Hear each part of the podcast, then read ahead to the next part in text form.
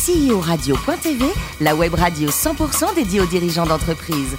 Animée par Alain Marty, en partenariat avec AXA et Inextenso. Bonjour à toutes et à tous, bienvenue à bord de CEO Radio.tv. Vous êtes plus de 48 000 dirigeants d'entreprise à nous écouter chaque semaine en podcast. Réagissez sur les réseaux sociaux, sur notre compte Twitter, CEO Radio-du-bas TV à mes côtés pour co-animer cette émission. Yann Jaffrezou, directeur de la gestion privée directe d'AXA France, et puis Marc Sabaté, directeur associé et directeur général d'Inexenso Finance et Transmission. Bonjour à tous les deux.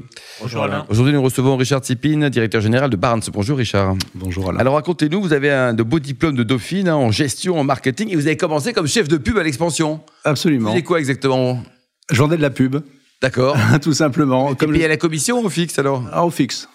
À l'époque, au fixe. Et ensuite, vous avez passé quasiment 10 ans au sein d'un d'un groupe magnifique, un Prisma Presse. Absolument. En fait, euh, j'ai euh, travaillé pour un homme exceptionnel qui s'appelait Axel Gantz, Grand monsieur. qui a été le génie de la presse magazine française dans les années 80. ouais.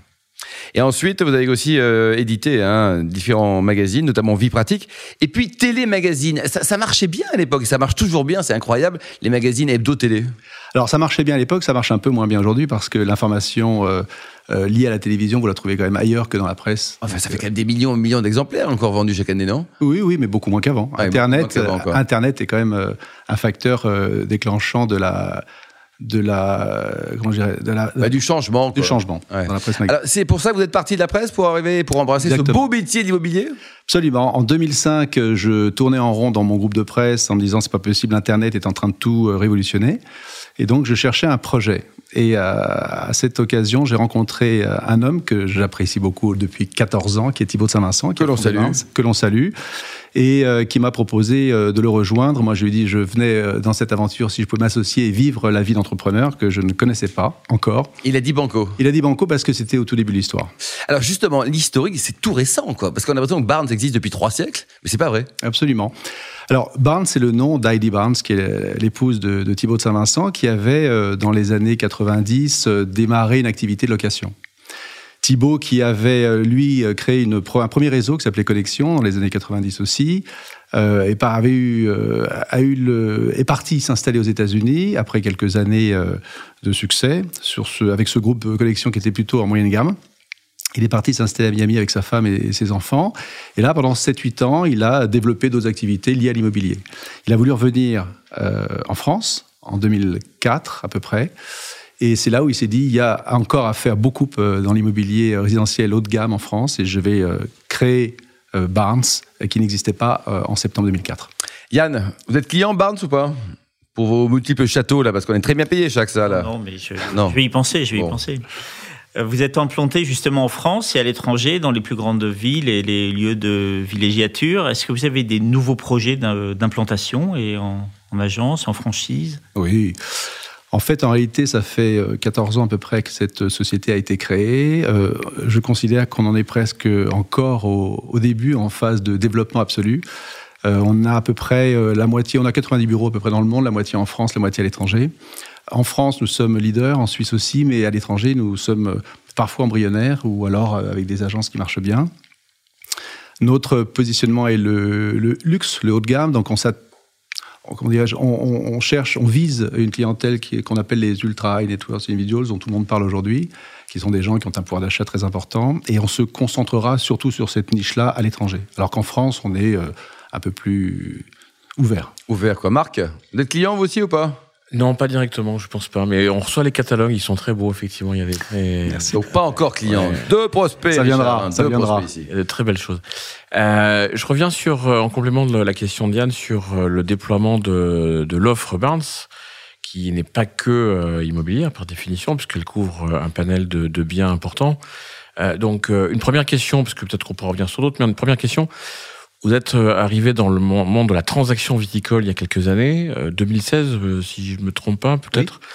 Euh, quel, euh, quel regard vous portez sur ces trois années euh, de, de, de travail sur ce marché? Marché porteur, marché efficace, euh, compliqué, euh, le monde du vin? Alors, je- je- si vous permettez, je, ré- je répondrai en, en globalisant peut-être euh, ma réponse, en disant qu'effectivement, lorsqu'on s'attache, lorsqu'on on cherche à, à traiter avec une clientèle euh, très aisée et qu'on la, on la rencontre grâce à un lien euh, d'intimité qui est l'immobilier, on s'aperçoit rapidement que cette clientèle euh, a d'autres besoins liés à cet univers qui sont euh, les propriétés viticoles, qui sont leur passion en réalité, donc le viticole, la chasse, les bateaux, le yachting. Euh, et, d'autres choses comme ça. Il y aura les voitures euh, de collection plus tard, etc. Donc euh, c'est vrai que très rapidement, on a cherché à faire évoluer cette marque d'une marque entre guillemets simplement immobilière vers une marque de l'art de vivre à la française qui symbolise la France, le luxe, entre guillemets. Donc, cette clientèle a été assez vite réceptive à notre proposition, à notre offre. Alors, pour revenir à votre question précisément, lorsqu'on s'ouvre à une nouvelle activité, la première chose, c'est d'abord de trouver de bons partenaires. Donc ça prend du temps. Euh, parfois, on se trompe et il faut changer de partenaire. Là, on a eu la chance de tomber sur des gens euh, très sérieux et très bien.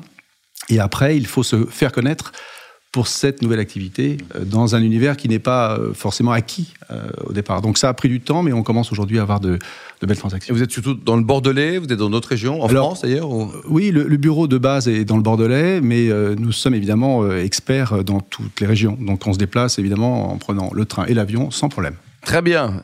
Yann ça fait près de 15 ans donc que vous êtes sur le créneau de l'immobilier de luxe et de l'ultra haut de gamme. Euh, quels sont vos concurrents Quels sont vos concurrents aujourd'hui et comment est-ce que vous parvenez à continuer à vous différencier? Oui. C'est une excellente question. Euh, en réalité, euh, si j'avais su ce qu'était l'immobilier avant d'y entrer, j'y serais pas venu. Vraiment. Et aujourd'hui, resté dans les médias. Je serais resté ailleurs, parce que c'est vrai que c'est un marché, c'est un secteur très particulier avec une concurrence euh, qui est parfois particulière aussi, floue, euh, c'est pas toujours simple. On a une image euh, pas très haut de gamme en France, alors que dans d'autres pays comme les États-Unis, par exemple, c'est très reconnu, parce que c'est très professionnalisé. Donc c'est un secteur particulier où il a fallu émerger et faire, et faire son trou, entre guillemets. Et finalement, je dis souvent, et là je manque de, d'humilité, mais je dis qu'au royaume des aveugles, les banques sont rois. C'est-à-dire que quand il s'agit de mettre un petit peu de process euh, en place, euh, d'être un peu qualitatif dans le recrutement, quand je dis un peu, on essaie d'être euh, le plus exigeant possible, évidemment, eh bien la, différence se fait assez naturellement. Assez, naturellement. alors les concurrents, en réalité, le, le cœur du concept de Barnes, c'est de partager, entre guillemets, nos clients et leurs projets entre nous tous. Lorsque vous avez quelqu'un qui a un certain pouvoir d'achat et qui cherche euh, un appartement à Paris ou un chalet à Megève, il est tout à fait euh, probable qu'il ait d'autres projets. Et donc, nous, l'objectif, c'est de découvrir ces autres projets et puis de les partager très vite avec les agences Barnes qui sont euh, concernées et qui peuvent l'accompagner. Et honnêtement, ça, c'est un, je dirais que c'est un plus qu'on trouve rarement ailleurs. Mmh. il y a beaucoup de réseaux qui sont même des grands réseaux internationaux avec des très belles marques mais qui ne travaillent pas forcément tous les uns avec les autres. Nous, l'idée, c'est vraiment ça, c'est d'essayer de partager nos, projets, nos clients entre nous tous. Donc ça, c'est là où on doit faire la différence. Marc Oui, une question euh, toujours sur le, ce marché immobilier. Euh, quand Paris a finalisé la vente euh, de la villa qui appartenait au Marnier l'Apostole dans le sud de la France pour 80 millions d'euros, une petite un studio quoi, un truc, une petite transaction. Euh, quel regard vous portez sur ce marché euh, du, du, alors je sais pas comment on peut l'appeler, du très haut de gamme ou du de l'ultra luxe euh, ou de l'ultra cher? Après, c'est vrai, il y a de très belles propriétés. Euh, ce marché se développe, il est en progression. On voit les prix à Paris qui continuent de monter. Comment vous voyez les, les 5 à 10 ans qui viennent sur ce segment-là, qui quand même intéresse beaucoup de monde, notamment les Parisiens? Alors, vous avez parlé de plusieurs segments. Il y a un segment du très, très, très, très cher qui est même exceptionnellement rare, entre guillemets. Et puis vous avez le segment euh, du luxe, où là, vous avez des biens qui commencent à 4, 5, 6 millions, etc.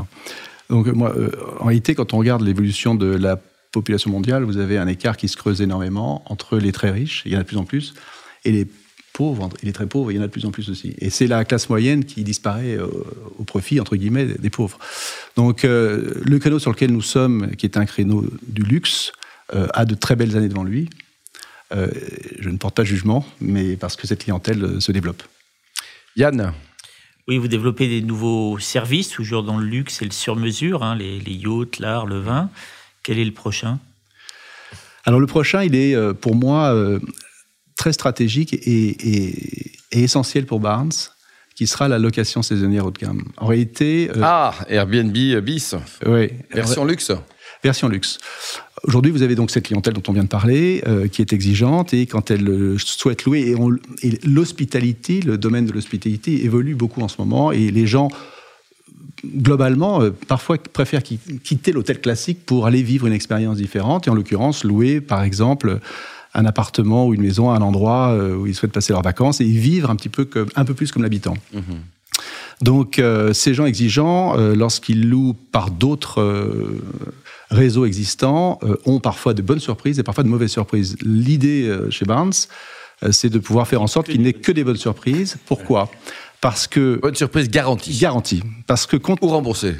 Peut-être pas. Ah Allô Thibault, on s'est trompé. Parce que contrairement euh, au réseau existant, euh, la, la, différence c'est que Barnes maîtrise son réseau. C'est-à-dire qu'on maîtrise nos agences euh, sur place, on maîtrisera les services, on maîtrisera les concierges, on maîtrisera les expériences le mieux possible en tous les cas.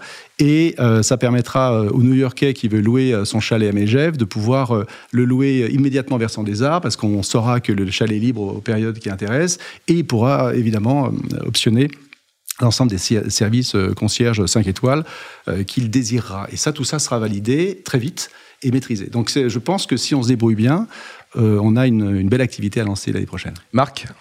Oui, une dernière question concernant effectivement le déploiement de, de, ces activités. Euh, Aujourd'hui, Barnes est présent sur euh, toute une catégorie de services euh, autour euh, des besoins de cette population, de cette catégorie de population des ultra riches. Euh, demain, Barnes, ça fait de la gestion de patrimoine, ça fait de la gestion d'actifs, ça fait du conseil.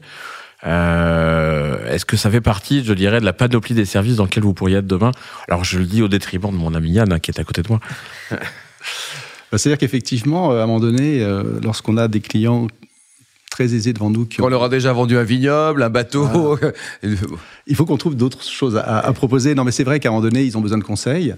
Et que ce conseil, euh, c'est typiquement l'idée d'un espèce de family office qui pourrait être évidemment. Barnes Patrimoine, ça sonne bien, non?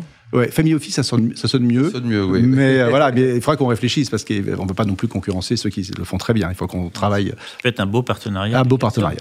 Avec AXA, bien sûr, qui est ah, bien sûr, évidemment. Sans doute le leader. Richard, le plus beau métier du monde, c'est quoi? C'est directeur général, médecin, chef d'orchestre ou réalisateur de cinéma? Là, vous avez évoqué donc les, les, métiers de mon père et de mon grand-père. Euh, et, mais moi, j'aurais, euh, si j'avais eu du talent, été, aimé être metteur en scène. Alors, vous qui jouez régulièrement au tennis, vous êtes classé au tennis? Je l'ai été. Combien? J'étais 15-4. 15-4. Est-ce que le, futur Français vainqueur de Roland Garros, est-ce qu'il est déjà né aujourd'hui? Oui. je sais pas. Vous savez pas quoi. Bon. Et alors vous supportez, vous adorez le foot, hein, le PSG. Le PSG, est-ce qu'il peut gagner une Coupe d'Europe, même la petite, hein, dans les 10 années à venir, ou c'est peine perdue Il va la gagner cette année. Cette année, c'est prévu. Ouais, c'est prévu. Et pour terminer, dernier livre lu, c'est quoi? Alors c'est Amélie Nothomb, Soif. Hum. Qui est bien. Qui est bien. Ah, vous n'avez pas l'air ah, si, si, je, ne suis pas un grand intellectuel. J'aime bien Amélie Nothomb, comme j'aime beaucoup d'ailleurs Beck BD et d'autres qui sont des écrivains un peu décalés. tout le monde, quoi. Pas de Joe Star, il n'a pas encore écrit de bouquin. Mais euh, voilà. Merci beaucoup Richard, Yann et Marc. Fin de ce numéro de CEO Radio.tv. Retrouvez tout le podcast sur notre site et suivez notre actualité sur le compte Twitter, LinkedIn. On se retrouve mardi prochain à 14h précise pour une nouvelle émission. CEO Radio.tv vous a été présenté par Alain Marty.